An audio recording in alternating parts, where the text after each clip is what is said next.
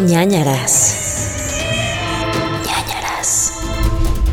Hola amigos, bienvenidos a ñañaras, el podcast de dos miedosos que tratamos de encontrar el sentido de la vida a través de casos paranormales, casos de asesinatos y reírnos en el proceso. Con ustedes, Paola del Castillo. Y Gerudito les dio esta hermosa introducción. Me gustó muchísimo esta nueva etapa de nuestro intro. ¿Lo estuviste pensando? No, no, siempre que voy a decir un intro lo digo, o sea, es lo que me salga en la mente en el momento.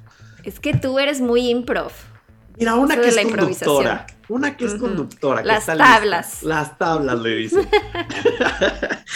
no, pero estoy muy bromado, amigos. No sé si me- se me escucha la voz, pero llevo Poquillo, poquillo. una semana y media de una infección, de una gripa, de un moco que, bueno, ni King Kong tiene este moco, amigos. Y no es COVID, porque Y no seguramente muchos preguntan así, ay, ¿tienes COVID? No es COVID, ¿no? ¿no? es COVID, me he hecho pruebas, me hago muchas pruebas porque soy muy paranoico y además porque pues de repente tengo que ir a trabajar a lugares y pues obviamente son lugares donde te dicen si no tienes una prueba no puedes trabajar, ¿no? Entonces eh, me he no hecho puede pruebas. trabajar, no puede No trabajar. puede trabajar.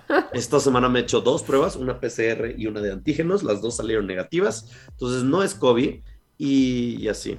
Oye, hoy estamos grabando en un día normal, estamos en martes, normalmente grabamos los viernes, pero Ajá. hoy grabamos martes y entonces hoy se acaba de estrenar el episodio 102, Ujú. ¿sí, no? Sí. Y estaba viendo ya algunos comentarios en el YouTube que decían que si quieren cariñitos podcast. Cariñitos Podcast, ya no me acordaba de Cariñitos Yo tampoco. De repente empecé a ver varios de, sí, cariñitos, y yo, Ay, Cariñitos Podcast, tontos somos. ya sé. Ay, cariñitos, vamos a hacer un cariñito. ¿Qué te parece que sea el Podríamos hacer. O sea, pero todo el episodio o solo así Todo como el el, episodio, o sea, intro. no, ah, bueno, sí, casos que acaban bien padre Ajá. así. Casos de amor, buena- casos ajá. lindos. O sea, Cariñitos Podcast es la versión más bonita de ñañaras. Pero sí habrá como algún asesinato o algo así. No sé, no sé. Tal vez, más. tal vez en vez de que haya asesinato es como de que la historia de una mujer que salvó a alguien de, de que muriera, ¿sabes? Ok. O de que un perro que este, llamó al 911 y por eso se salvó, ¿sabes? Sí. Este, el, el dueño. O paranormal puede ser como algo de como, estoy pensando en una película de Keanu Ay, Reeves, como así de que el abuelo los contactó. el abuelo los y- contactó y les dijo que salieran de la casa y despidió. se incendió. ¿Sabes? O sea, encontrar cómo lograr que sea una historia bonita, que no sea una historia de terror. Ok. ¿Te late? Lo haremos. Y a lo mejor y son casos cortitos, pero podríamos buscar, como le hacemos luego en Niña Files, que ahí son casos más, Ajá. o sea, que pueden ser varios en un solo episodio. Sí. Entonces prepárense para cariñitos el podcast. El La- episodio especial de Cariñito. El episodio especial de cariñitos. ¿Te late que sea el último de diciembre? O sea, Va. no va a ser la última semana. Acuérdense que nos vamos de vacaciones, amigos, porque necesitamos descansar un poco del terror. Denos chance. Entonces, puede ser Sí, para que entren ya a la época navideña con puro amor y paz. el 21, o sea, el episodio 105. Ok, El episodio 105 va a ser cariñitos, el podcast. Así que prepárense. va. Vamos a sacar merch, imagínate, todos, todos aprovechados de que... Cariñi. Pero va- son- es como de ositos cariñositos. Entonces, Ajá. que en la playera, en la pancita, tenga así como un logo de ñañara. Hablando de merch, amigos, yo traigo puesta mi playera de ñañaras el día de hoy. Traigo nuestro, nuestra eh, caricatura, que no se parece a una caricatura que ya existe. No. no queremos que nos demande nadie. No, Eh, no. Nada más somos Pau y yo. Lolita. Ay, pero del demonio. Lo sentí, sentí que Lolita se me posesionó. Pasusu. Sí, somos nosotros, está bien padre, porque además me encanta que es- sí somos sí unas somos personas. que no- unas personas. Es que no quiero decir el nombre. De Una- de- No las digas, no. no, shh, Se van a dar cuenta. De parecido. Pero sí nos parecemos porque yo sí soy el estúpido de nosotros dos y tú eres como la inteligente. Entonces sí creo que. Muy sí maligna me veo yo, ¿no? Sí, te ves muy maligna, muy maligna. Consigan sus playeras, consigan su sudadera de ñañaras, obviamente en chunchos, chunchos.mx, ahí van a encontrar la colección de ñañaras, donde hay varias playeras, diferentes colores, diferentes, porque luego, pues ustedes saben que yo y Pau somos de que, no, es que a mí no me queda el morado, no, a mí no me queda el rosa, a mí no me va bien, entonces tenemos el mismo diseño en diferentes colores. Y Así es. también tenemos la sudadera. La sudadera, de verdad, en esta época de frío, no les estoy mintiendo, me la pongo no nada más porque sea mi podcast, me la pongo porque es la cosa más cómoda del mundo y este y calientita y rica. Ajá. Sí, sí, sí. Entonces, ayer de hecho, yo ya uso, di uso diario las playeras de ñañaras. no sé por qué, pero me gustan. La de tie-dye es mi la favorita. tie-dye. Sí, ayer traía puesto esa justo. Yo ya soy una persona que hace esas cosas. Muy ñañaresca. Muy ñañaresca. Pues yo ya sigo pensando en mi osito cariñosito con una ñ en la panza. Ajá. Se va a hacer realidad en un futuro. Yo sé que algún ñañera allá afuera lo va a hacer un meme y lo va a preparar. Entonces, Sí. gracias por eso. Bueno, recordemos también que pueden apoyar este podcast con Patreon, por si no ubican esta plataforma. En ella pueden obtener algunos beneficios extra para que puedan seguir escuchando el podcast cuando no hay episodios nuevos, porque ahí tenemos los Señe Files, que son casos cortitos y diferentes que no comentamos por acá. Y también tienen otros beneficios dependiendo de cada categoría. Recuerden que pueden checar todo esto en patreon.com diagonal nanaras podcast y también seguirnos en nuestras redes como nanaras podcast. 100% correcto. ¿Y quieres platicar algo de esta semana que te haya pasado o algo así? No me ha pasado, creo, nada. ¿No? ¿Tú? Yo sí. ¿Qué? Fíjense que esta semana fui invitado por los bonitos de Cinépolis Ajá. a un set de grabación. Ah, sí te vi ahí. Fui al set de grabación de una película de terror. No puedo decir muchas cosas porque confidencialidad y porque todavía falta mucho para que salga la película, porque la estaban grabando. Pero no saben la fantasía. Viví un set de terror hecho en México, increíble. Ya les quiero mostrar todo porque vi monstruos. Vi Ok. una casa embrujada. Vi actores, vi dirección, vi todo, todo, todo, todo. O sea, yo me metí hasta los cajones a ver qué había. Increíble, increíble, increíble, increíble. Es una película, les puedo decir la película, es una película que se llama Mal de Ojo, que además es de Isaac Svan. Isaac Svan es el que hizo el incidente, que lo hemos mencionado, de hecho lo recomendé en el podcast alguna vez, Sí. y nos mandó un saludo. Ay. Nos A mandó ver. un saludo. O sea, ¿lo vas a meter aquí? Ay, no sé si debería de meterlo aquí. Pues lo metemos. No. Mételo, ¿no? No, mejor cuando vaya a salir la película para que tenga más sentido. Ok. gente- Ok, sí. Pero bueno, el punto es que increíble. Viví una situación de terror, estuvo padrísimo, me divertí muchísimo y amamos. Entonces, eso. Oye, además. Sale en marzo, sea, creo. Según yo, ese lugar donde fuiste está embrujado. Sí, fue muy divertido y fue muy chistoso, pero sí estuvo fuerte. Ajá. Wow. Eso son las cosas que les quería contar de esta semana. Más adelante se enterarán de todo y verán todo. Ya por ahí por marzo sale la película Mal de Ojo. Entonces, obviamente, pues les vamos a estar contando y diciendo todo conforme vaya saliendo y ya verán todas las entrevistas y demás. Y ya, era eso lo que les quería contar porque me emocionó mucho. Es que me Ah, estaba y me entrando llevé una mi- llamada de Italia y yo, Ah, yo no contesta, conozco de. Italia. La ¿no? vasija di la muerte. No, no. ¿Quién, quién es de Italia? Y que por cierto, también llevaba mi playera de ñañaras. Entonces, Bien, fue como un buen anuncio. Yo, yo, mira, si de repente sale la cápsula de Cinepolis y ven que dice ñañaras, es como de que yo metí nuestro comercial como pude al cine, señores. Muy bien, muy bien. Ajá. ¿Qué más ha pasado? No, pues hablemos de recomendaciones. Ah, ok, recomienda algo porque yo no es que no lo haya planeado, nada más quiero escuchar primero. Ah, tienes ok, ok. Pues mira, ¿qué les voy a recomendar? Es que no sé si es recomendación o no. Hace como un mes vi por primera vez Hellraiser. Nunca había visto Hellraiser. ¿Tú las has visto? No, tal vez hace mucho tiempo, pero no recuerdo, según yo no. Ajá, es que me pasaba lo mismo, como que ubicaba, pero de esas que dije, no creo haber visto esto cuando era niña, porque sí está como fuerte para verlo de niño. Creo que nunca la había visto. Vi solo la primera, no he visto las demás. Hay creo que 10 películas. Está muy rara. es muy rara. De hecho, cuando la, cuando la vi, que sube, subí como un story de que, ay, viendo por primera vez Hellraiser, me llegaron muchos mensajes como de, ¿qué? ¿Cómo nunca la habías visto? Según yo no me perdí de mucho, amigos, la verdad.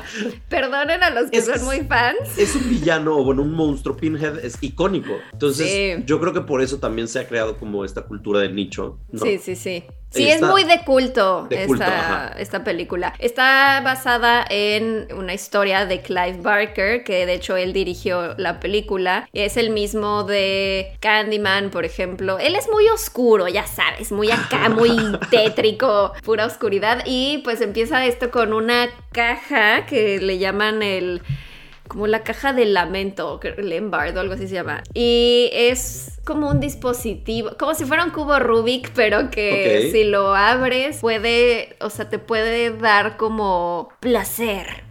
y entonces es la historia, o sea, es que yo no tenía idea de que había como una historia dentro de esta mitología, pensé que nada más era como, vamos a ver qué pasa con Pinhead, y realmente Pinhead sale más bien casi hasta el final. Al principio como que lo llegamos a ver, pero sale más al final. Pero es la historia de un güey que era como súper metido como en juegos sexuales y así, pero como ya masoquismo y esos temas, y entonces quería como llegar a un, grado extremo como de placer y dolor, y entonces abre esto y pues como que lo envían a este, es que no sé realmente si es como el infierno o es como una dimensión alterna donde viven estos seres que se llaman cenobitas, porque hay varios, no está solo Pinhead, hay como varios que parecen demonios súper deformes, tétricos, y pues está, o sea, como que cuando vas a esa dimensión como que pues te torturan y así, o sea, realmente yo no encontré el placer ahí, ¿eh? o sea, nada más van a que lo descuarticen y así, entonces pues ya luego es como este güey tratando de regresar a la tierra, a la dimensión terrenal, y pues vemos ahí como todo lo que hace para lograrlo, pero es malo, o sea, este protagonista es malo, y, y pues no sé, o sea, como que siento que sí ha envejecido la película, porque además era como de bajo presupuesto, o sea, la verdad los efectos sí para la época estaban como muy avanzados, porque hay mucho de como de que se ve, ya sabes, como el, esqueleto con la carne que le está colgando y vísceras y así, pero no sé, no es muy mi estilo, la verdad, como que me incomodó, no me gustó mucho. Luego me han dicho, no, pero está mejor la 2, ve la 2, y por el momento creo que esperaré. Creo que no, no, no quiero ir corriendo a ver las otras 10, las otras 9. En unos 20 añitos ya. Tal vez, en unos. El próximo Halloween, tal vez veo la 2. Ok. Y ya va a salir un reboot. Tal vez el reboot sí. Probablemente el o sea, me gustará más. Porque además Pinhead va a ser una mujer, ¿no? Sí. Ajá, algo así. Jimmy Clayton o algo así se llama. Sí. sí, sí, sí. Sí, pues miren, si es un villano tan icónico, creo que es bueno que hagan un reboot, porque como dices, de repente hay películas que ya envejecieron y si necesitamos, o sea, un Michael Myers, ¿sabes? Que la nueva de Halloween, pues sí nos introdujo a una nueva generación a Michael Myers. Sí, sí, sí. Que las, la original, pues obviamente ni habíamos nacido y tal vez la ves hoy en día y dices como que pues está un poquito de hueva. Y la nueva ya es como hoy, ¿sabes? Ay, a mí me sigue gustando mucho la original, pero pues sí entiendo que a lo mejor nuevas generaciones pueden decir, no, no voy a ver, eso está de flojera. Y pues ven está y ya es como, ah, ¿no? Está, bien, está bien. Pues bueno, yo les voy a recomendar una película del 2016 de terror psicológico llamada El demonio neón. Ay, no me gusta el demonio neón. Les voy a recomendar esta película porque no me gusta el demonio neón. Les voy a explicar qué pasa de nuevo. Neo horror. Estamos hablando una vez más de esta vena del cine que ustedes saben que les he expresado en estos 103 episodios que no es lo mío, definitivamente. Estas cosas donde todo es muy psicológico y muy lento y muy de que oh, vamos viendo y uh, uh, uh, no no es para mí, amigos, no es para mí. No es para mí. Yo soy estúpida. A mí no me no me hagan pensar más de lo que tengo que pensar. Ok, visualmente está increíble. Eso sí tenemos que decirlo y tenemos que admitirlo. Visualmente sí, parece un, un, video musical todo el tiempo. Sí, todo el tiempo, de que la iluminación está poca madre, este, juega mucho, creo que hoy en día ya lo vemos muy común, esta iluminación con mucho neón y muchos colores, pero en el 2016, cuando fue esta película lanzada, apenas estaba como empezando, a eso de los colores, sí. Ajá, entonces sí, visualmente sí es una proeza, sí está muy chida, pero trata sobre eh, una modelo que, una mujer que quiere ser modelo en Los Ángeles, está interpretada por Elle Fanning, y pues cómo entra a la industria de la moda y cómo ella desde que entra, todo el mundo la ve como, wow, es algo impresionante, y pues los celos que hay alrededor de esta industria, y todo es como una metáfora y una analogía, y de repente tiene que ver con brujas o vampiros, mejor dicho, bueno, vampiro brujas, y no sé, no sé, o sea, sí es Es que tiene un tema bien filosófico de la industria de la moda y de, lo que están dispuestas a hacer estas personas por ser bellas y la envidia que le tienen a, la nueva que es como la virginal y que todos la quieren ahora y ahora las, a, las otras los desechan y así. Sí, está padre. Y hay cosas que me gustaron de la película, pero luego hay cosas raras. ¿Saben? O Pero sea, de- tienes así como una escena de tres minutos de alguien recogiendo un ojo Sí. y acercándoselo a la boca. Sí. Y es como, ¡ah, ya, cómetelo! Y, y, o sea, sale Keanu Reeves, ¿saben? Sí. O sea, tampoco es como, no sé. Y de hecho, Jamie Clayton, hablando de ella, sale. Mira, mira, justo, Jamie Clayton. Mira. Nosotros conectados. Entonces, no sé. De repente, por ejemplo, hay una escena donde están matando a alguien, pero no lo ves. O sea, está el Fanning en su cuarto de hotel, de motel, o bueno, el cuarto que renta, y en la parte, en el cuarto de al lado están asesinando a alguien, y ella no hace nada. Y es como, ¿qué onda? ¿Sabes? Habla a la policía, grita, ¿no? No, no sé, no sé. No sé qué Y es que es en lo que no hacen donde se comunica más. en los No, silencios. En la contemplación. Yo la neta soy esta persona que después de ver una película muchas veces busco como referencias y todas estas cosas. Y sí está plagado de referencias, y sí está plagado de metáforas, y sí está plagado de, pues, de simbología, de brujas. ¿saben? Lo cual está muy padre. Y ya que te lo explican, como que estuve viendo entrevistas con el director y es como que el triángulo, la importancia del, del triángulo, la importancia del color y cómo va cambiando ella y cómo es su perspectiva y cómo la- el vestuario también refleja como la evolución del personaje. Sin embargo, para mí es mucho, es como, Es como ir a un museo de arte contemporáneo. sí, Que, o sea, dices que padre, pero. es como un pastel hecho de ganache. O sea, se ve muy lindo, lo que quieras, pero lo pruebas y, y- y es soso. Ajá. Y tú quieres atascarte de chocolate Tú como quieres que te Bruce. sepa el- el- la crema de Sí, mantequilla, sí, sí. el chocolate, la vainilla y el ganache no sabe a nada, sabe asqueroso. Ay, no. O Odio sea, el ganache. Lo odiamos, odiamos el ganache. En este podcast se odia y se aborrece el ganache. Ujú. Entonces, este es el ganache de las películas, ¿saben? Está muy lindo, está muy bonito y eh, se entiende que hay como referencias y está padre, pero no sabe a nada. O sea, Pero es que no fue diseñado para que te lo comas, solo para que lo para que mires. lo mires y lo observes. No sé. Bueno, esa es mi opinión sobre el demonio neón. Si quieren verla, está, me parece que la vi en Prime Video. Entonces, chequenla por allá. Y, y, y- Hellraiser, ¿dónde la viste? ¿Dónde la podemos ver? En Prime Video también. Miren, esta semana el podcast patrocinado por Prime Video. ¿Cómo de que no? Gracias, Amazon. Eso. Bueno, aparte de esto, ¿hay algo más que tengamos que decir? Ah, Patreon. Cuéntanos de Patreon. No, ya les conté, ya les Ah, ya nos conté. contaste de Patreon. Amigos, acuérdense que estoy enfermo. Denme chance. Yo ya me adelanté al Patreon. ya platicaste redes. Sí. Este, pues, ¿qué más? Nada más. Donen. Ay, donen porque Alexito se está recuperando. Gay, deja de hablar de un niño que no existe. Shh, cállate, ellos no saben que no existe. Alexito se está recuperando, está muy bien en sus tratamientos, pero. Cállate, más no. apoyo, necesita más apoyo monetario. No entonces- hagas bromas de eso, no, no. ¿Por qué no puedo? Ok, ah, yo vi un meme. La gente le gustó que habláramos de Alexito. ¿Por qué no puedo hablar de.? ¿Por qué no puedo Ah, con razón yo no entendía el meme. Yo de que quién es este Alexito, porque era de los Alexito, Simpson. ajá. Dije, no entiendo esta referencia. Es. Alexito, eh, parte intrínseca de este equipo. Y lo peor es que el otro día pensé, le puse Alexito y Alex Vela, o sea, Vela es Alex también. No. No piensen que tiene que ver nada con Alex Vela. Es otro Alexito. Es un niño que está enfermo en un hospital y este. No me parece apoyo. gracioso. No es gracioso, es. Ay, bueno, está bien. Amigos, se hace lo que se puede por sus dineros. Bueno. Yo les voy a contar para por sus dineros una historia de terror. Ok, está bien. De un asesinato o así. No, no, no, ya no me acuerdo de qué es esto. Ahorita les cuento.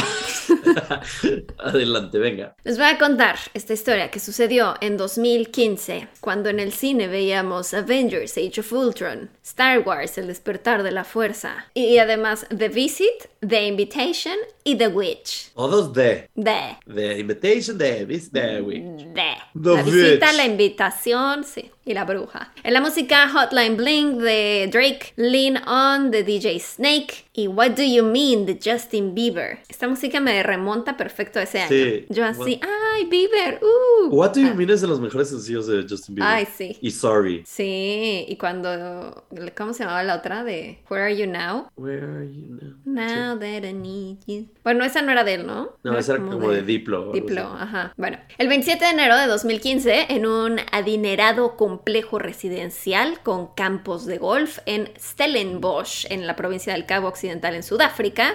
¿Mm? Ándale. La familia Van Breda. Esto suena muy Gossip Girl. Sí. Siento que la Sí, familia son- Van der Woodsen. Serena Van Breda Van der Woodsen. Ajá. La familia Van Breda fue atacada en su casa por un hombre con un hacha. Mm.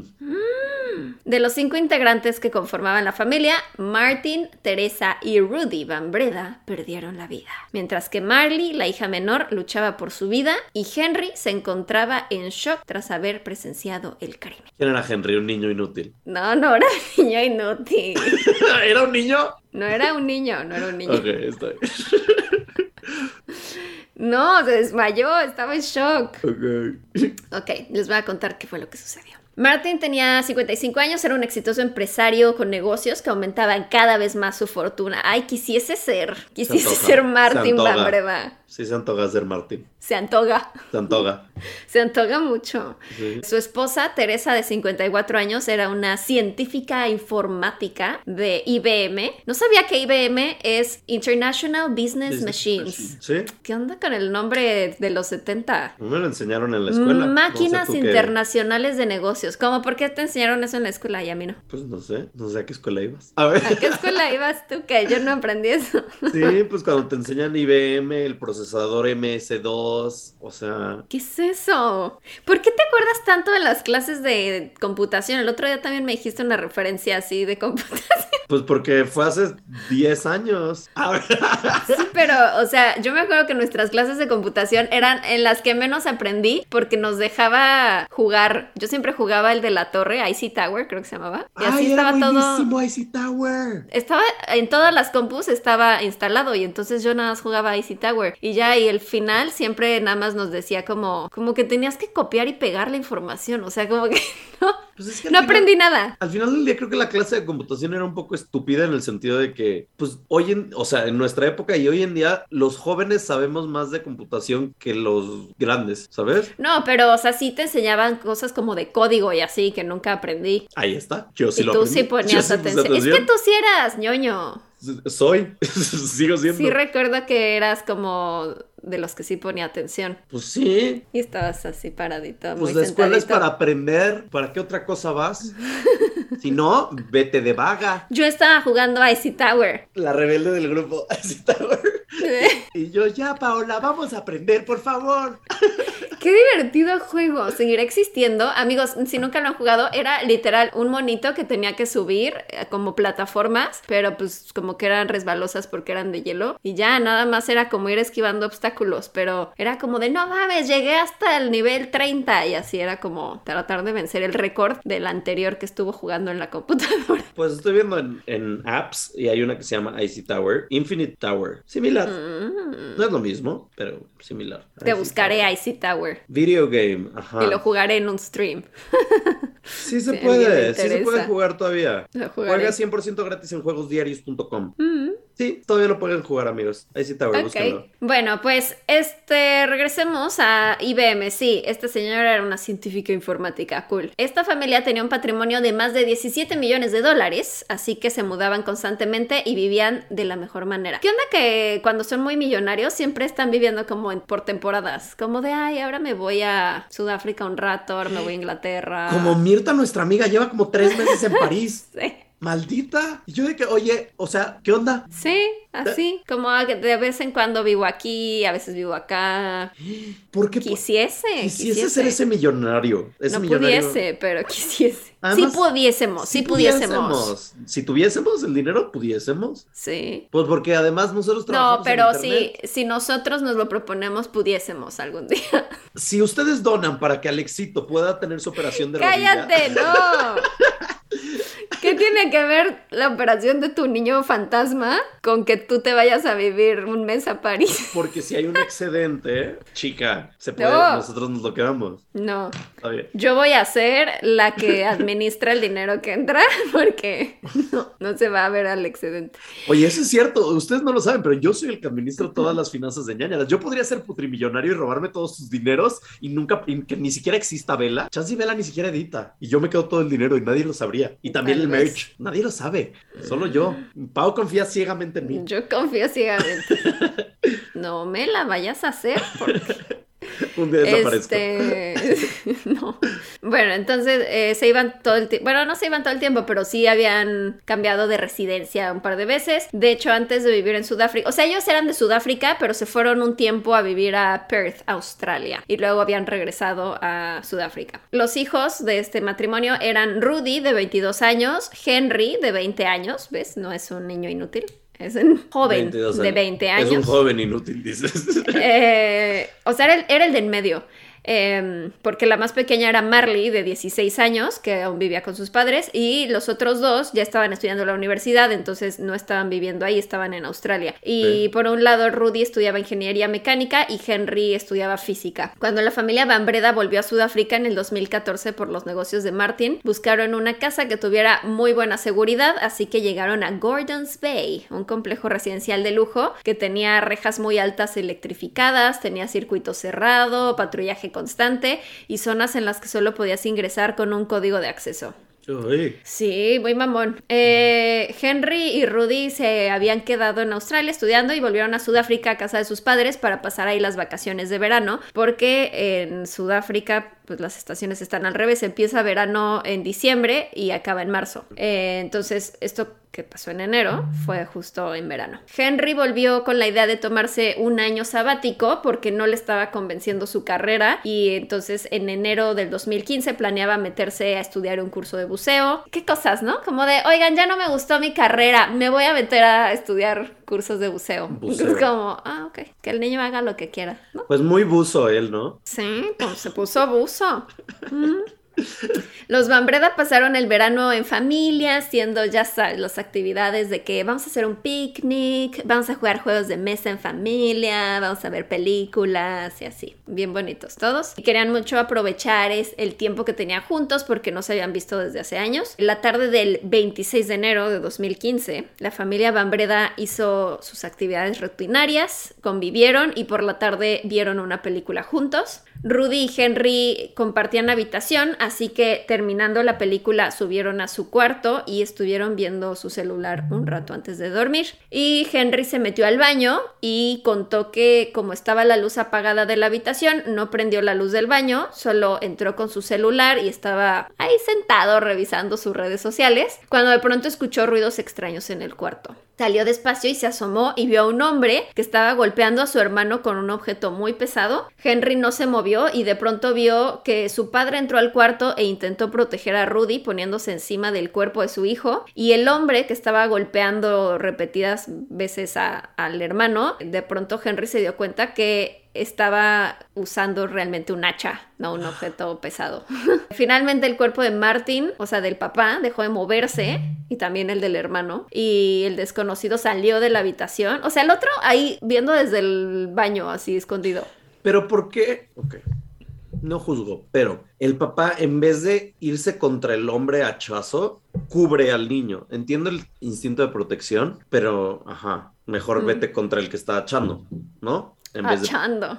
¿Es un nuevo verbo? Ajá, el hachador. El hachador. Vete contra el hachador, no te vayas a proteger al niño porque entonces nada más te van a echar a ti también. O sea, es como.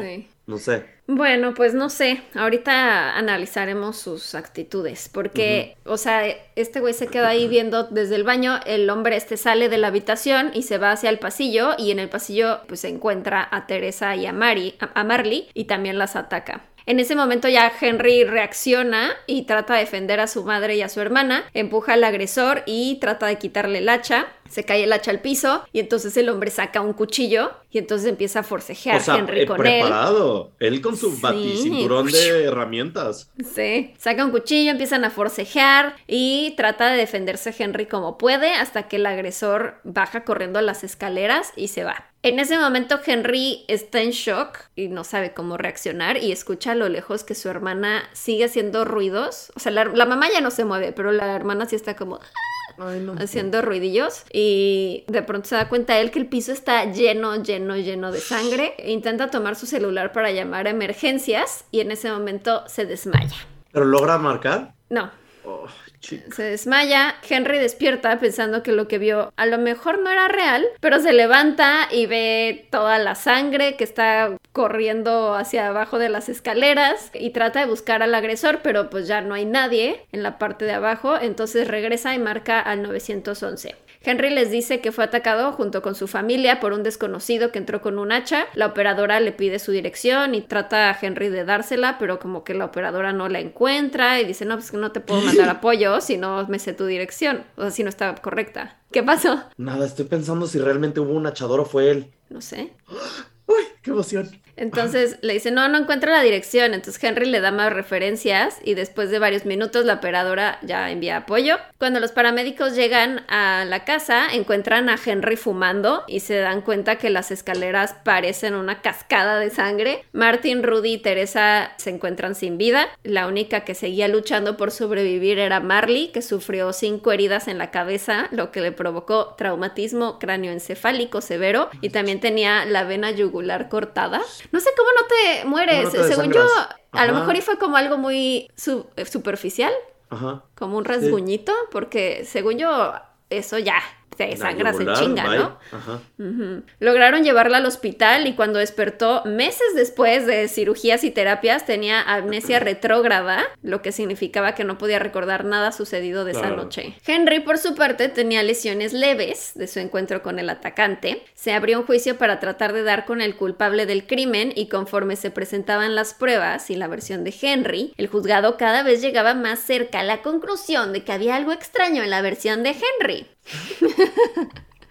Baile de celebración. Baile de celebración, porque lo sabe. Yo, mira, yo estoy ahí, yo, yo Hilando. veo los hechos, hilo, y a mí no te me escapas. Hilando. Ajá. ¿Por qué? A ver, ¿por qué? Dinos, investigador, erudito. Mi primer indicio fue, no hizo nada para proteger, pero dije, ok, puede ser que sea inútil o esté en shock. Se entiende, lo entiendo perfectamente. Mi segundo indicio fue cuando, ay, dijiste algo que hice como conectó en mi cerebro que no. Ah, de que habló y que dio la dirección. Le dijeron, no, esa dirección está mal, no la podemos encontrar. No, antes de eso, antes de eso, desde que el celular lo sacó. ah, que se desmayó. Se desmayó casualmente. Iba a hablar al 911 y se Ajá. desmayó. Eso fue, ese fue mi, es- ahí fue, porque dije, no te desmayas. O sea, si ya estás marcando, estás y estás tan en shock, marcas porque marcas uno y dos, ¿por qué entonces el hachador no lo terminó de matar a él? Si es el único que faltaba, o sea, el hachador tuvo que haberlo matado a él, ¿sabes? Ya lo tenía ahí y el güey estaba en shock, entonces era presa fácil, o sea, de que un hachazo menos, un hachazo más, ¿sabes? Exacto. Entonces ahí fue donde dije, no te creo nada, Henry. A mí no me vas a engañar.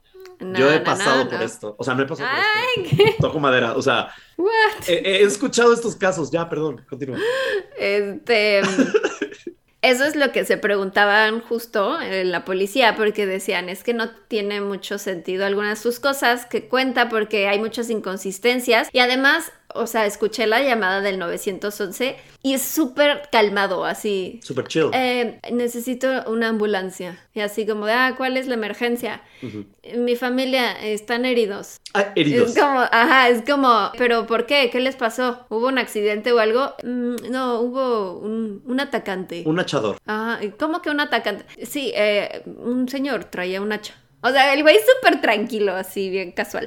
Entonces, pues dijeron, es, tiene una actitud muy despreocupada, como que no concuerdan algunas cosas, entonces empiezan a investigar la escena del crimen y la policía dice que no encontraron señales de una entrada Alguien. forzada a la propiedad, o sea, era muy difícil entrar ahí porque primero tenías que pasar, o sea, el filtro de seguridad de pues todos los que entraban a como ese complejo de casas, era muy difícil, luego la casa en sí pues tenía como controles de seguridad, o sea que no, no era tan fácil. Y no había ninguna entrada forzada, entonces se les hizo muy extraño y después de la investigación descubrieron que la familia Van Breda no tenía enemigos, no tenía deudas o negocios turbios por los cuales alguien se cobraría algo contra ellos. Algunos medios comenzaron a decir que el motivo del crimen era porque Henry era adicto a ciertas drogas y sus padres lo habían descubierto quitándole todo su dinero y obligándolo a ir a terapia. De hecho, sí estuvo en rehabilitación en una clínica antes un- tiempo atrás, eh, pero como que al volver a la escuela, pues como que ya se volvió a descarrilar y entonces ahorita que había regresado, pues ya le habían dicho eso como de, o sea, es lo que se rumora, ¿no? Que le dijeron como de, no, te vamos a quitar todo de tu dinero y tienes que ir a fuerzas a rehabilitación, si no ya no puedes vivir aquí, ¿no? Una vecina dijo que esa noche había escuchado gritos y la defensa de Henry dijo que se trataba de la película que estaban viendo. Ay, sí, ¿no? Mm, claro. Ay, ay.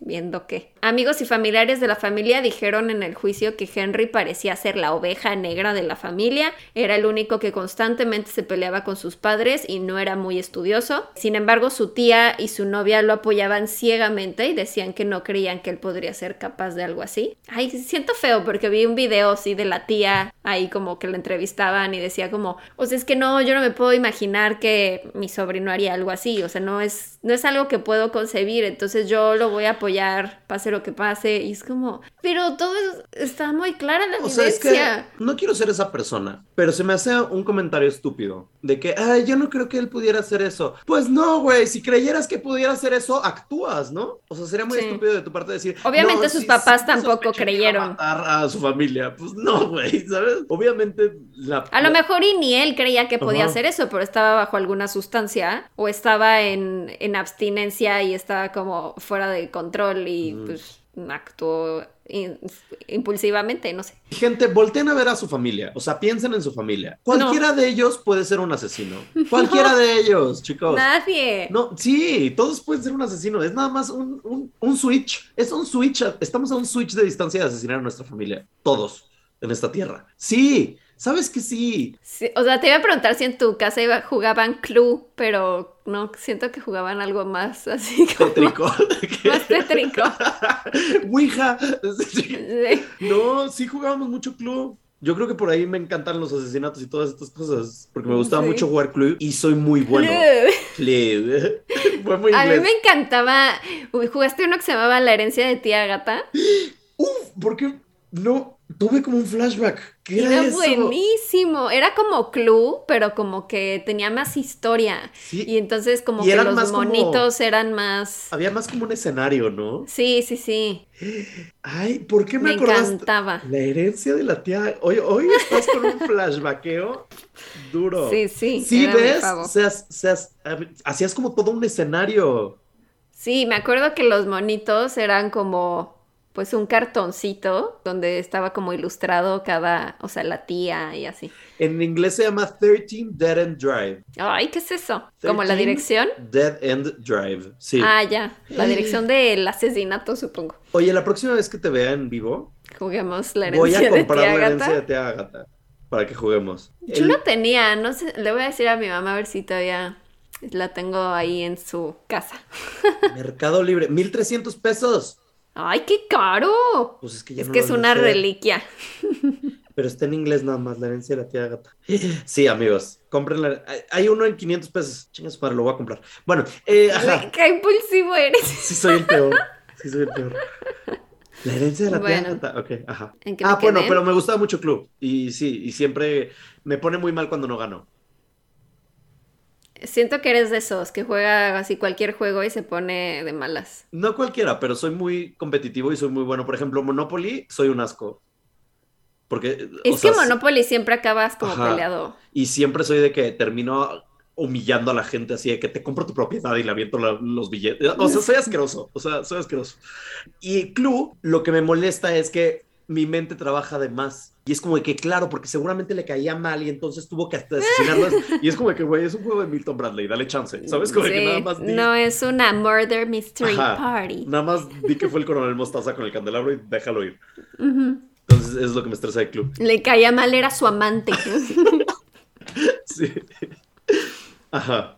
Bueno, pues no se sabe si Marley, la hermana pequeña, recordaba o no algo del incidente pero de cualquier manera ella se rehusó a testificar en contra de su hermano Henry y se cree que pues más bien su decisión fue por proteger su privacidad porque pues ya no quería como estar inmiscuida en el tema y pues obviamente los medios estaban ahí como encima de este caso porque era como el caso más sonado de Sudáfrica en 2015. Una empleada que trabajaba en la casa de los Bambreda dijo que reconocía el hacha y que era propiedad de la familia, que la había visto anteriormente en una repisa de la despensa, pero que no había visto que la usaran nunca. Henry fue acusado finalmente en junio de 2016 de asesinar a su familia y salió bajo fianza. ¿Qué? Luego, o sea, es que era como el primer, Ah, ya, ya, ya, ya como sabes, como... Te arrestamos, pero puedes salir bajo fianza en lo que se hace todo el se hace juicio. el juicio. Luego en septiembre de ese año, 2016, fue arrestado junto con su novia por posesión de marihuana. En abril de 2017 por fin comenzó el juicio. Siento que tardó mucho, ¿no? O sea, los...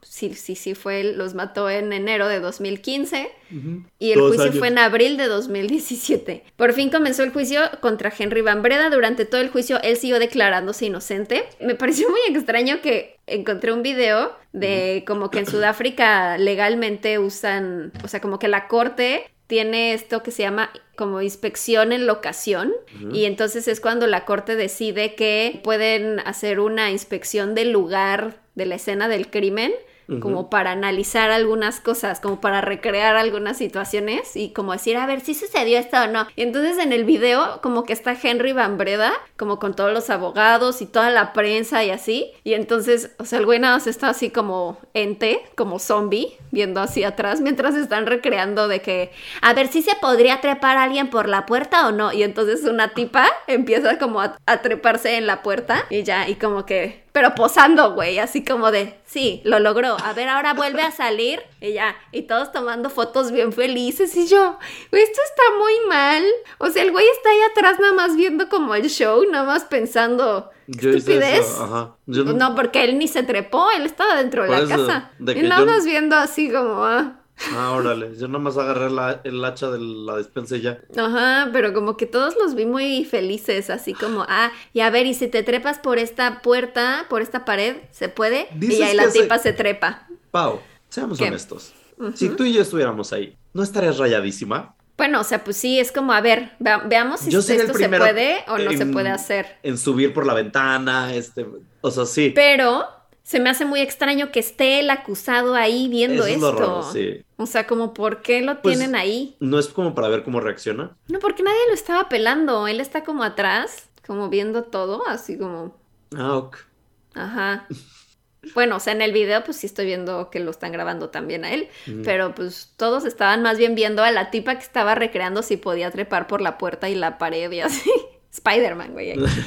Spider-Woman. El juicio duró cerca de 66 días. El fiscal declaró que Henry se había autolesionado ya que las heridas que él tenía eran muy superficiales. Se le dictó sentencia de tres cadenas perpetuas por el asesinato de sus padres y su hermano, además de 15 años de cárcel por el intento de asesinato de su hermana Marley y un año por interferir con la justicia al mentir sobre el caso. Bien. Henry fue enviado a la prisión Polsmoor, conocida por ser una de las más peligrosas de Sudáfrica, ya que está dirigida por pandillas. Wow. Fue una prisión construida para 4.300 hombres aproximadamente y al momento del juicio estaba habitada por 7.000 personas, entonces No. es un caos ahí dentro. Marley, la hija menor, recibió la fortuna completa de la familia. La pusieron bajo tutelaje hasta cumplir los 21 años. Gracias a Dios no le pasó como el Free Britney porque eh, hoy tiene 23 años y ya está libre de tutelaje. Pero se quedó con problemas mentales, ¿no? Pues tiene, o sea, ya no se sabe más acerca de su familia, como que pues obviamente se ha mantenido muy como Bajo perfil. bajo perfil, con su privacidad, porque pues no, no quiere salir como en los medios o hablar del tema. Este, entonces no se sabe más de ella, pero pues ya como que está rehaciendo su vida con sus 17 millones de dólares. Pero pues con una tragedia espantosa y pues el hermano en la cárcel. El hachador, mi rey. Exacto, ese es el título. El Qué bueno que lo mencionas. el hachador, mi rey. No, porque ya estamos revelando. Mm, ¿Quién fue? El hachador anónimo, di. XOXO. Caso que- Sí, Hachador el anónimo. hachador anónimo. Ok, hachador anónimo. Tienes razón. Para no revelarles y spoilearles a los que Así es. lo lean antes de escucharlo. ¡Wow! ¡Qué fuerte, oye! Ay, no, es que. Y además, también no sé si. Creo que no he visto así como que hagan mucho esto, pero como que los videos que encontré igual eran de la escena del crimen y como que le. como que grababan todo. O sea, todo estaba lleno de sangre y pues grabaron todo casual. Según yo nunca hacen eso tan público, ¿no? No. O sea, si lo llegan a grabar, no lo liberan al público. Como que lo censuran muchísimo y así. Quiero hacer un mal chiste, pero tal vez es porque es por respeto a la familia y aquí no había familia, ¿sabes? Ah, no, porque sí estaba la tía. Estaba la tía y así. Y la hermana, que sí sobrevivió. Sí, no. Digo, no, no se ven los cuerpos, nada más como que, pues la escena del crimen y todo ensangrentado. ¡Qué horror! O sea, neta, ¿qué tan en su viaje o eh, tan desesperado tenía que estar? O sea, claramente tenía algún tema mental este güey que no trataron, porque. ¿cómo puedes es- tener como tanto odio, rencor contra tu familia para matarlos hachazos? Es Sí, sí, espantoso. está fuerte. Está horrible. Pero lo que me quedé pensando es, o sea, si sí escuchó que Marley estaba todavía como luchando por su vida, o sea, él ¿Por qué no la sabía que estaba viva, ajá, pudo haberla matado, pero a lo mejor algo en su cabeza dijo, no, pues mira, ahí te dejo, no sé, o, o será que ni se dio cuenta y nada más en su versión de los hechos ya después dijo, ah, sí, este como que escuché que estaba con, así haciendo No, ruidos, tal vez pero- pensó que ya nomás estaba haciendo ruiditos, pero ya se iba a morir, o sea, que ya había perdido mucha Se iba a sangre. desangrar. Ajá. O sea, no pensó que sobreviviera. Sería muy estúpido de su parte. O sea, no mames. Imagínate que ella sí se acuerda, bye. Y lo que decías al principio de por qué el papá protegió al otro en vez de detener al hacha, Porque al era su hachador. hijo. Ajá, supongo que era no no arremeto contra ti porque Eres mi pues, hijo te quiero y también. eres mi hijo. Ajá, porque sí lo pudo haber noqueado. Pero, o sea, sí ajá, pudieron entre no, los de- tres hacer algo, De ¿no? todas maneras, también pudo haberlo noqueado. O sea, por más que tu hijo está. Tiene un hacha y está echando a tu otro hijo. O sea, que detienes al. Pero sí, pero su impulso fue protejo al otro. No, me voy contra ti. Qué fuerte. Qué heavy. Heavy stuff, people. Heavy stuff. Sí, siento que por eso fue esa reacción, porque como dices, si si hubiera sido otro atacante, va- se hubiera ido contra él. Sí. Como, no sé, pobres. Pues qué feo. No echen a sus familias, amigos, porfa. No echen a nadie. No echen. Ah, también. No echen a nadie. es mejor No. consejo ese. No echen a nadie. Yo les voy a contar el día de hoy sobre un caso, porque pues es de eso trata este podcast.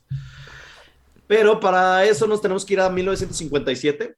¿Se acuerdan de esa época? Yo creo que todos los que están escuchando este podcast se acuerdan de 1957. Tengo como mis lagunas mentales, pero sí. Ah, pues te recuerdo, fíjate que en el cine estaba saliendo el rock de la cárcel de Elvis Presley. Uh, ajá. Estaba saliendo la película de Droopy y la película de Pepe Le Pew, que hoy en día está cancelado. ¿Tenía película Pepe Le Pew? Es que antes no eran caricaturas, o sea, antes las caricaturas eran películas. Mm, O sea, la televisión no era... ¿Qué fue antes? Sí fue antes el cine que la tele. sí. ¿Mm? Entonces, pues antes no, no, no tenías televisión, ibas al cine. Droopy no me gusta. Droopy era... Yo siento que era un millennial. Todos estamos deprimidos y nada más como que... mm, Ujú, Droopy. Droopy. Y Pepe Le Pew, ay, la verdad es que, o sea, yo de chiquita no entendía y pues sí me gustaba. Se Pues me a hacía como bonito. Está chistoso. Pero ay, ahora que lo veo hoy en día sí digo, ay, no, no, Ay, no. Mucho acoso. No, ¿qué es esto? Mucho Sí. abuso, Pepe Le Pew. Sí, ay, Pepe. Pepe. Que, o sea, ya cualquier cosa que ves con ojos de hoy en día, o sea, ya quitándote la venda de los ojos, dices, no, ma- sí hay muchas cosas. El otro día estaba viendo la original de Cazafantasmas y Peter Venkman, el personaje de Bill Murray, es muy acosador. ¿Sí? Muy acosador, siempre está con Sigourney Weaver así como intenseándole. Y el otro, Rick Moranis, también es súper acosador. Ay, es como que incómodos. Justo por eso Sí, la de. Ghostbusters, la de la nueva. ¿La nueva? No la de ahorita, la de hace unos años, la de Ajá, mujeres. 2016. Por eso pusieron como a Chris Hemsworth como la secretaria, como para el Sí. papel de que lo acosen a él, para tratar de hacerlo al revés, pero es como, pues, no acosemos a nadie. Sí. Si vamos a acosar, pues sí, acosemos a Chris Hemsworth, totalmente, se lo merece. Es muy sensual. No, no lo acosen tampoco. Pero sí es muy Porque sensual. sí. Además vi que va a sacar una serie, ¿viste esto, no? Que va a sacar una serie en Disney Plus de, o Nat Geo o algo Ah, así. sí, la de Limitless. Limitless. Super hot. No sé de qué sea la serie, yo nomás lo vi, o sea, sin camisa. Y dije, sí, Sí. la quiero ver. Sí. Es como la de Down to Earth de Zac Efron. ¿La viste? Pero no salía tanto sin camisa, ¿no? No, pero me gustó mucho. Por eso la dejé de ver.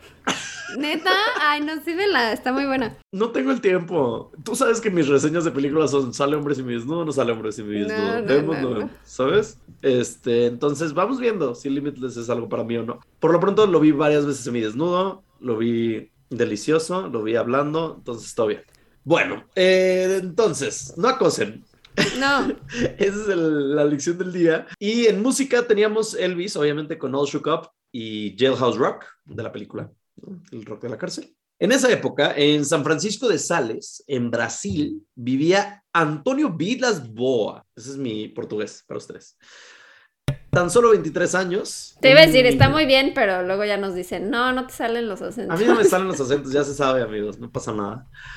Antonio Vilas Boa estaba arando su propiedad. Acabo de mover el pie y moví una bolsa y sonó y me asusté. Ay, no. Ese nivel de, de miedoso soy, quiero que lo sepan. Yo mismo me asusto. Ajá. Antonio estaba arando su propiedad porque él tenía una granjita o era parte de una granjita, entonces estaba arando los campos de... Ay, permítanme. Ay, me llegó un sueño. Ya. Estaba arando su propiedad. Un sueño. Un sueño, uno nada más. Estaba arando su propiedad cuando de repente en el cielo vio una estrella. Esta estrella estaba brillando. La estrella de David. Ajá, era la estrella de David. Se volvió religioso. Este, no, era de noche, por cierto, no les dije esto. Era de noche, estaba arando de noche porque del día Ah, hacía mucho calor. Entonces decidió voy a arar de noche para que no me dé tanto calor. Ay, no, pero no, o sea, imagínate, ha de haber una de arañas y cosas. Sí, Digo, me da terror. sí. Entonces, bueno, estaba arando, ve la estrella de David que brilla demasiado y se le queda viendo a esta estrella en el cielo, la ve y dice, ah, pues se ve como medio roja, como medio de color rojo y es una mega estrella porque está bien grande y más allá de que está bien grande, ¿por qué trajiste a, a, a- Pau agarró a Baby Yoda, decidió abrazar a Baby Yoda, por, a Grogu. Porque me dio miedo, me dio miedo. ¿Necesitaste un poco de apoyo emocional de Baby Sí. Yoda? Me estaba poniendo intranquila que estaba ahí atrás viendo.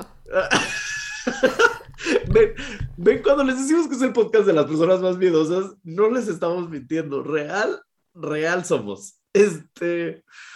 Bueno, dice, bueno, esta estrella roja, como que es muy grande, está muy rara y se está acercando mucho porque se está volviendo muy grande. Y entonces se- dice, bueno, pues, ¿qué es esto? Se da cuenta que, pues sí, se está acercando a él la estrella. La estrella se está poco a poco bajando del cielo, descendiendo hacia él. Cuando se acerca más a la Tierra, deja de parecerse una luz y se ve más como un objeto volador circular gigante que está bajando desde el cielo. La nave, que reconoce que es una nave o algo metálico, desciende y Antonio puede ver, porque está a unos metros de distancia, que tiene una luz roja, unas luces rojas en la parte de adelante y en la parte de arriba tiene una cúpula que, pues, literal, si ustedes tratan de, piensen en un ovni, eso es, literal, el platillo con la cúpula arriba, ya saben, el típico, hay meme de un perrito ahorita en un ovni, es ese, ese mismo. Aterriza, cuando está por tocar el suelo la nave, le salen tres patas que hacen que se fije en la tierra, ¿no? Ok, ajá. Tripié. Bueno, pues Tripié. a- tripié. Antonio dice, no, yo no me voy a quedar aquí, ni de pedo. Entonces se pone a correr, empieza a correr y dice, yo ya me voy aquí, sale corriendo y llega a su tractor, se sube al tractor, prende el tractor, arranca y se va, diciendo como de que no, pues sea lo que sea que sea eso, yo no quiero que me vean, que nada. Pasan unos metros y se muere la batería del tractor y el motor. Entonces se baja y dice, no, ni madres, y sigue corriendo. O sea, amo que Antonio dijo, Toñito dijo, mira, yo, a mí no me van a atrapar. Él corrió, corrió, corrió, intentó tractor, o sea, él en su triatlón, ya sabes, de que nadando, en bici, este, él recorriendo grandes distancias. Y entonces está corriendo, pero de repente siente algo en el brazo. Voltea y es la mano de alguien. Y es una mano con, como con largos dedos que le está agarrando. Voltea a ver que lo está agarrando. No. Y sí, es un humanoide de metro y medio que traía puesto un jumper color gris, como de gasolinera, un mono. Como Eh, de Ghostbuster. Ajá, ajá, color gris y un casco. Ajá. Los ojos se le veían chiquitos y azules, muy, muy azules, como luces azules. Y en vez de hablarle, le empezó a ladrar o gemir. Se estaba. ¡Ay, ay, me, me asustaste! Maldi Eso es lo que estabas haciendo, desgraciada. Como 10 minutos tratando de que lo veas, pero no puedo. Te odio. Amigos, todo ese abrazo de Grogu nada más fue para que se moviera Grogu a media leyenda de ovnis. Se acaba este podcast. ¿Por qué eres así? Pero sí te espantó. Sí, sí, sí, sí, sí, porque Y se- tú, se está moviendo. si no te hubiera visto que lo agarraras, si lo hubieras hecho desde el inicio. Oye, es que estaba, llevo como un ratote tratando, porque tengo un controlcito para el Grogu. Y entonces estaba tratando de picarle, pero como que no, no estaba prendido. Y entonces lo tenía que prender discretamente y yo. Ay, te falló, te falló. Ya hubiera sido sé. un gran susto. Pero llevo rato tratando de. Pero creo que no veías la manita. Se mueve la manita bien mueve la poquito. manita. Pero entonces dije, bueno, ya voy a mover su cabecita. Pero en esto. Ay. Está bien bonito, amigos. Su Grogu se mueve padrísimo. Pero, ay, no, no me salió. Si no lo hubieras agarrado, sí me hubieras sacado de pedo. Literal, porque. Saqué de pedo un poquitín. Sí, porque la cabeza se le mueve muy sutilmente. Sí, como de lado. Ajá. O sea, la mano tal vez sí no me hubiera asustado, pero la cabeza sí la mueve muy sutilmente y las orejitas. Entonces, como es lento, no, no sé si me hubiera asustado. ¡Osh! ¡Qué mal que no sirvió! Lo siento, amigos. Y además ya le arruiné también a los ñañers porque pudieron haber dicho, "Ah, a lo mejor sí se mueve solo. Sí, lo siento. La amigos. cagué. Lo siento. Regresa a poner eh, la máscara de Mike Myers con tanga. Ay, ya sé. ¿En qué estaba? Ah. Eh, perdón, sí. Empezó a... El alien empezó a ladrar, gemirle. El de los... El jumper y ojitos azules le empezó a hacer como... Y cuando volteó al ladrido gemido de este alien, ya había otros tres agarrando a Antonio. Entonces, entre los tres, cuatro, lo agarraron y lo empezaron a llevar a su nave. Pues, Toñito. Mm, mm, mm. Ah, por cierto, quiero que nos tomemos un segundo nada más para imaginarnos estos aliencitos. ¿Ok? Ok. ¿Cómo son? Jumper, casco, ojo azul, jumper gris, manos largas. O sea, Es como un astronautita. Ajá. Así chiquitín. sí, no sé, están raritos, pero además miden metro y medio. No sé por qué siento que, no sé si es un algo de mí, pero no me dan miedo las cosas pequeñas, ¿no? Pues eso dices, pero si a mí me sale un omito así en la noche. No me daría tanto miedo, o sea, me da más miedo. O sea, si abres los ojos y de repente nada más ves como un monito que va caminando así que se esconde, si dices, Mm. ah, no ma. Pero a ver, estás en un bosque y ves de tu lado izquierdo un gnomo correr y de tu lado derecho Slenderman correr. ¿Qué te da más miedo? El Slenderman. pues Slenderman, sí. ¿sabes? O sea, porque siento que los chiquitos, pues mira, los pateas, no sé, metro y medio. Sí. O sea, Sí, o sea, si el Grogu este me empieza a atacar, pues lo pateo. sí, lo pateas y ya, Chucky. Exacto. Pero, pues no sé, metro y medio tampoco es, o sea, no sé. Bueno, el tema es que lo llevan a la nave, ¿ok? Llevan a Antonio a la nave, le quitan toda la ropa y lo cubren de pies a cabeza en un gel extraño. Oh, O sea, me lubriquearon al Toño. sí. Y entonces Toñito, amo que ya le digo Toñito, ya es mi BFF. Toñito lo llevan a un cuarto semicircular por una puerta y dice que en la puerta habían símbolos rojos escritos en ella, mismos símbolos que después pudo recrear. ¿Qué es? ¿Se acuerdan de la película de Lilo y Stitch? ¿Te acuerdas que había como un idioma alienígena? Sí. Es ese. O sea, es como el mismo. O sea, él lo inventó.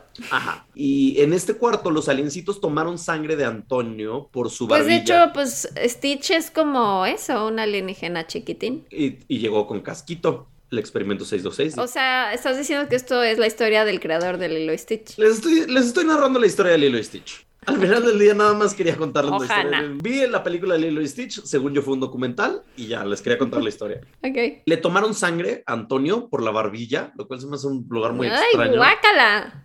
Sí, qué no. raro. ¿Por qué te sacarían sangre de la barbilla? ¡Qué asco! Es como, no sé, ¿qué puede Ahora. haber ahí? Deja de pensar en el humano como un humano, ¿ok?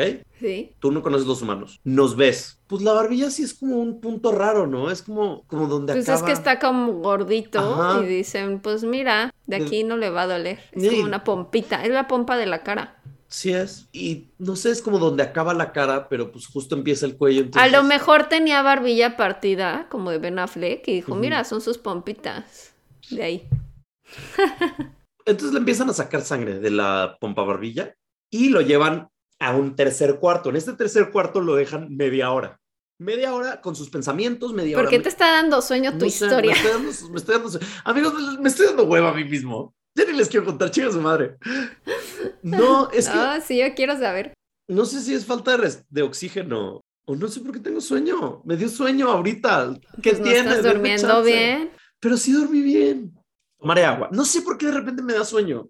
Como que me, me relaja este podcast. Muy bien, me gusta eso. Espero que a ustedes también. Y la gente así que que ya, le ya van a empezar de haters. Ay, pinche Gerudito, le dio hueva. Le da hueva a su podcast. Pues déjalo. Te estás quedando dormido. Qué falta de ¡Qué respeto. falta de respeto! Pobre Paola que te tiene que aguantar. Sí. Híjole. Amigos, no. El punto es que lo llevan. Ya, a ver. Despierta, Gerardo. Lo llevan a un tercer cuarto. Le saca, el segundo cuarto, sangre de la barbilla. Tercer cuarto, lo dejan ahí media hora con sus pensamientos ahí, ¿no? Y entonces dice Toño que está media hora ahí y de repente ve que en el cuarto se empieza a llenar de un gas extraño. Y en este cuarto le empieza a dar mucha náusea, se empieza a sentir muy mal y empieza a vomitar violentamente. Como el exorcista. Sí. Ajá. exorcizado. De ahí entra otro humanoide al cuarto, pero este era femenino. Chica, aquí es donde empieza lo bueno. Mm, era femenino, dice que era muy atractiva. Ok. Y estaba Mm. desnuda completamente. Tenía el pelo Ah. largo y rubio, platinado. Y la parte de atrás de sus brazos y su vello púbico eran rojo intenso. ¿Ok? Ok. ¿Por qué la parte de atrás de sus brazos? Qué Mm, raro. No, no sé. O sea, me la imagino como una, Su Lindsay- trícep. como una Lindsay Lohan pálida. No sé. Como una, no sé, rara. Bueno, y entonces esta Lindsay, pues entra al cuarto, ¿no? Y Antonio, siendo un hombre, hombre, cis, hetero, pues se le paró. Ay, no.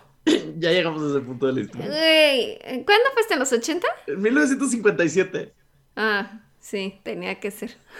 se le paró, ¿no? Él de que... Y esto lo contó él, así como, Sí, no, sí, y sí. pues de pronto apareció una mujer muy hermosa y pues, Una humanoide. Humanoide. una muy- humanoide muy hermosa Ajá. y atractiva. Y Y él, pues uno, ¿qué va a hacer, no? grado 4, vena botada, Ay, cabeza de mantecada. de que- Ah, Ajá, el, eh, brazo de la ley, dices tú.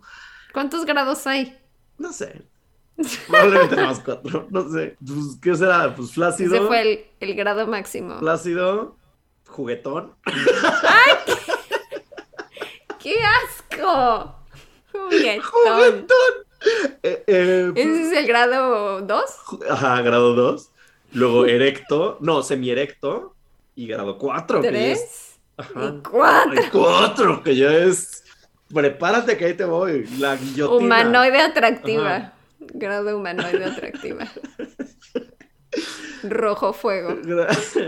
Entonces se le para al hombre, ¿no?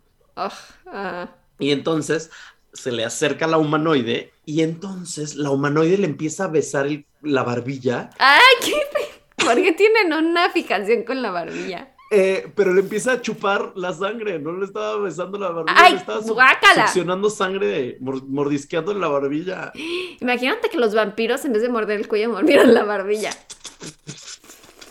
Y además, ¿él tenía barba o no tenía barba? Porque si tenía barba, guácala succionar su barbilla no creo que tuviese mucha barba, tenía 23. Bueno, es que quién sabe, hay hombres muy peludos a los 23. O sea, no, no que no me gusten las barbas, pero succionar una barbilla peluda es como que asco. A mí no me interesa, no me interesa, a mí no me interesa lo que digas. No, a mí no me importa su- succionar barbillas barbudas. ¿Succionar una barbilla? Ay, sí, sí está rico. A mí sí me gustan Ay, las barbas. sí, se antoja. Sí, se antoja. Se antoja la barbilla barbuda. Eh, De Henry Cavill, dices tú. oh, chica. Ya vi, ya sé tanto. Ya ando juguetón. Ah, no es cierto. No es cierto. No es cierto. No es cierto. Era un chiste, amigos. Era un chiste. Era un chiste, era un chiste, era un chiste. Ya, perdón. no, no, no, es que no, juguetón. no. Qué gran ¿Qué, término.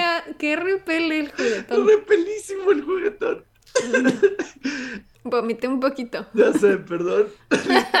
Disculpen por bajar una vez más el nivel de este podcast. Una disculpa. Bueno, entonces el punto es que, como no, cogieron. Tuvieron Ay. sexo. Tuvieron su sexo Después de que le succionó la barbilla, Sí, ya. o eh, mientras, no lo sé. El punto es que Ok. ella dijo, miren, voy yo a ver. Es que además toda esta historia me parece como muy fantasía sexual de un hombre. Sí, suena, suena ¿No? así. Porque cuando él se viene, cuando él se chispa, ella se sale, sa- se despega Sí. y entonces lo voltea a ver con ojos de amor. Bueno, en mi mente eran ojos de amor. Y entonces lo voltea a ver y se acaricia el estómago. Se Ay, guacala, como de ya tengo dentro Ajá, de mi ser. Ajá, y lo ve y señala hacia el techo. Y entonces Antonio comprendió. Y que en el techo había No, meco. no, no, ¿Qué, no. qué asco. No, Antonio comprendió que esto significaba que ella iba a quedar embarazada y que iba a criar a su hijo en el espacio. Ay, No amas la historia de Toñito. ay, no, no, no. Y ahí fue donde Toño decidió crear un restaurante de quesadillas que se llama la Casa de Toño. Ah, el origen de la Casa de Toño. No, yo estaba pensando en el restaurante de Maussan, el de las arracheras que ya no existe. Y dije, ah, puede ser. Puede ser. Las quesadillas de Toño y. Los ovnis. Ajá, y entonces Antonio, el gran cemental, dijo como, "Ah, cuidará de mi hijo intergaláctico en el cielo. Y entonces dijo, y aquí es donde me cagan los hombres heterosexuales. Dijo Toño que sintió que ella se veía aliviada cuando habían terminado de coger. O sea, como que en paz. Aliviada.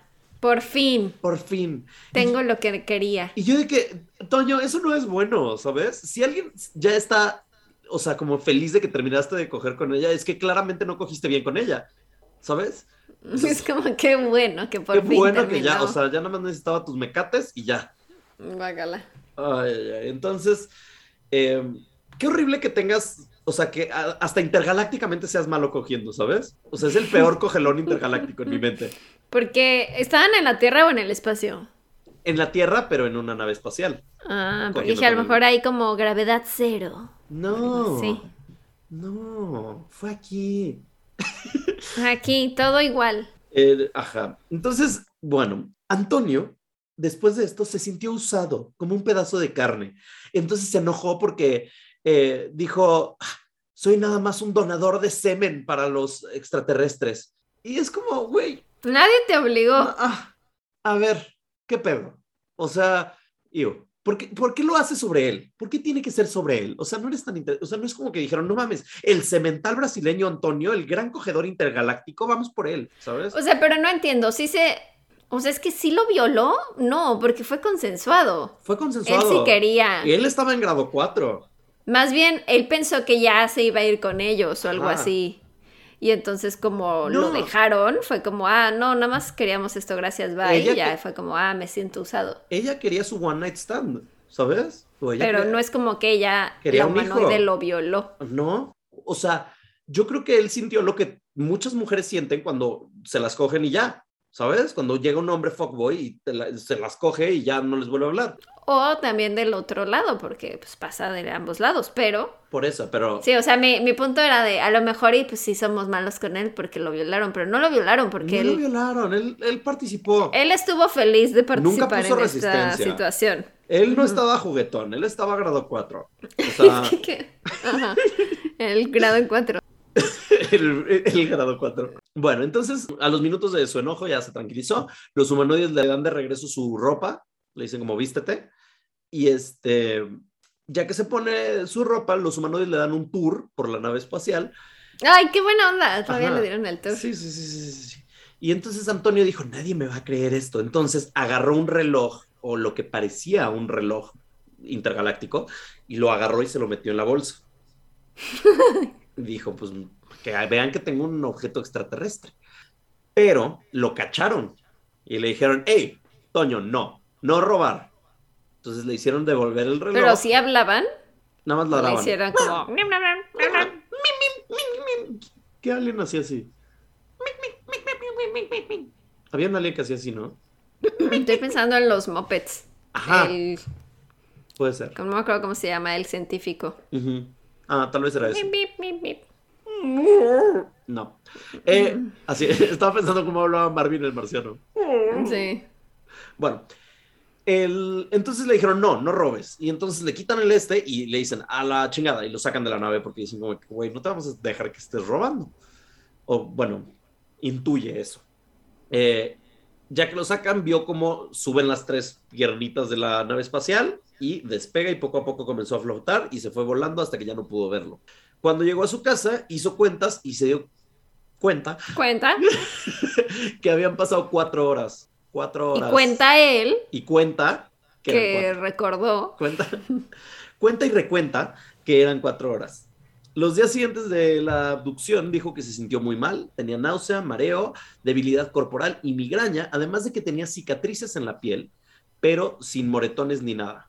Entonces, mm, contactó al periodista José Martins, que puso un anuncio en el periódico diciendo, hola, busco gente que tenga experiencia con ovnis. Y entonces le contestó Antonio y dijo como que, ah, yo. Entonces se conocieron. Y a su vez el, el, periodista contactó a un doctor de la Escuela Nacional de Medicina de Brasil, quien lo examinó y dijo que se sentía así porque había sido expuesto a grandes cantidades de radiación y que por eso estaba mareado. Ok. Todo lo que le diagnosticaron y encontraron salió en revistas de medicina, así como en revistas de fanáticos de ovnis entre 1958 y 1962. Y el mismo Antonio dio entrevistas y pudo dar detalles de la experiencia sin tener que usar hipnosis. Normalmente en casos de ovni, lo hemos platicado en este podcast, eh, necesitan como hipnosis para recordar, porque al parecer, ay, se me fue la luz, amigos, perdón. Eh, necesitan como recordar, ¿no? Entonces, eso es lo que sucede. En este caso, no, y lo curioso también es que sucedió en 1957 y la abducción de Betty y Barney Hill, que tratamos en el episodio 91, fue en 1961 y ahí decíamos que era la primera abducción como registrada y como oficial. Entonces, en realidad no fue Betty Barney Hill, fue Antonio Vilas Boa. Investigadores han dudado de la veracidad de la historia de Antonio porque dicen que muchos, o sea, primero decían, no, es que era un granjero inculto. Obviamente no, no tiene la capacidad mental para crearse una historia de alienígenas. ¿Qué les pasa? Pero hay otra gente que dice, güey, no, tampoco era tan iletrado. O sea, de hecho, estaba estudiando un curso por correspondencia y eventualmente se convirtió en un abogado. Entonces, tampoco era Sí, qué clasistas estaban esos científicos. Y entonces los creyentes dijeron, no, no, no, entonces al revés es demasiado respetable e inteligente como para haber creado una mentira tan grande. O sea, siempre es como, depende si Siempre lo ningunean. Ajá, si quieres creerle o no quieres creerle, todo depende. La hermana de Antonio dijo que nada más pasó eso, sino que cuando pasó todo, unos periodistas se lo llevaron a Río de Janeiro y de ahí se lo llevaron a California, donde le hicieron todo tipo de pruebas para ver si estaba mintiendo y que todas salieron positivas de que él estaba diciendo la verdad. Oh. Y que cuando regresó durante los siguientes 10 años, esporádicamente llegaban a su casa militares americanos y personas que tenían trajes que decían NASA para... Ay, eso también sí es como de, si es una gente, o sea, si llegan los hombres de negro, no van a llegar con una ah, etiqueta que diga, ajá, soy alguien confidencial. que llegaban muchos eh, militares estadounidenses a preguntarle y a revisarlo y a visitarlo y que cuando se lo llevaron a California, llevaron a Antonio a lugares donde tenían naves extraterrestres destruidas y que no eran de este planeta y que lo llevaron para que las viera y que les dijera si era similar a alguna de estas que tenían ahí como en su estacionamiento de ovnis. Antonio, estacionamiento. Antonio eh, se volvió abogado, como les decía, tuvo cuatro hijos, se casó y durante toda su vida sostuvo. o sea, qué bueno para que no anden diciéndole, ay, es que es un iletrado, no sé qué. Ajá. A él les probó a todos. Que y, era un cemental, tuvo cuatro hijos. Que se criaron aquí en tierra. Pues es que el grado 4. El grado 4 era el grado 4, el grado 4 brasileño. Es más fuerte además. Pues ya sostuvo hasta que se murió el 17 de enero del 91 que él sí había sido abducido y que sí había cogido con una humanoida. Esa es la historia de Antonio Vilas Boa, el brasileño que cogió con una Ay, pues no sé, ¿le creemos? No le creo, yo no le creo. O sea, porque dices que los síntomas que tenía sí lo comprobaron los doctores que tenía radiación y eso, ¿no? Ajá, pero pudo ser otra cosa. Pudo ser un viajero del futuro, pudo ser una alucinación, pudo ser que los rusos intentaron un arma y cayó en Brasil y le cayó a él y entonces todo lo alucinó. No sé. Mm, no sé. No sé. A lo mejor y sí le pasó, pero sí se me hace Se me hace como muy de la época su forma de pensar como de, oh, estaba muy asustado, pero luego llegó una lady muy atractiva y pues... Te digo, grado me parece muy misógino. Entonces... Y luego, ay, ya me sentí usado. Y Ajá. No sé, no, yo no le creo a Antonio Vilas Boas, pero mira, ya se murió, entonces no le importa mi, mi opinión en realidad. Pero a sus descendientes. Si están los hijos de Antonio Vilas Boas escuchando este podcast, no le creo a tu papá, no le creo nada, no le creo nada y no le creo a su grado 4. Listo. Según tú era grado juguetón y ya. Ajá. Era grado- Ay, tú, est- perdón, pero a mí me pones en una nave espacial. O sea, Ujú. ok, tal vez los gases tenían como afrodisíacos. Pero me pones en una nave espacial, me están secuestrando unos ovnis. Lo último que me va a pasar es grado 4, chance y grado 2 juguetón, pero Exacto. hasta Es ahí. que, o sea, imagínate que sale un humanoide tipo Henry Cavill. Aunque esté No, aunque Henry sea. Cavill, estás aterrado de no manches, ¿dónde estoy? ¿Y qué me van a hacer? Claro. Y me están succionando mi mentón. No, Sí, o sea, y- lo último que dices es, "Ah, se me antojó. Y ojito azul y bello público rojo fuego, ¿sabes? O sea, no sé, Sí, no, no sé. no le creo. Ay, no sé, señor. Estoy viendo las imágenes de Adelante con sus las imágenes.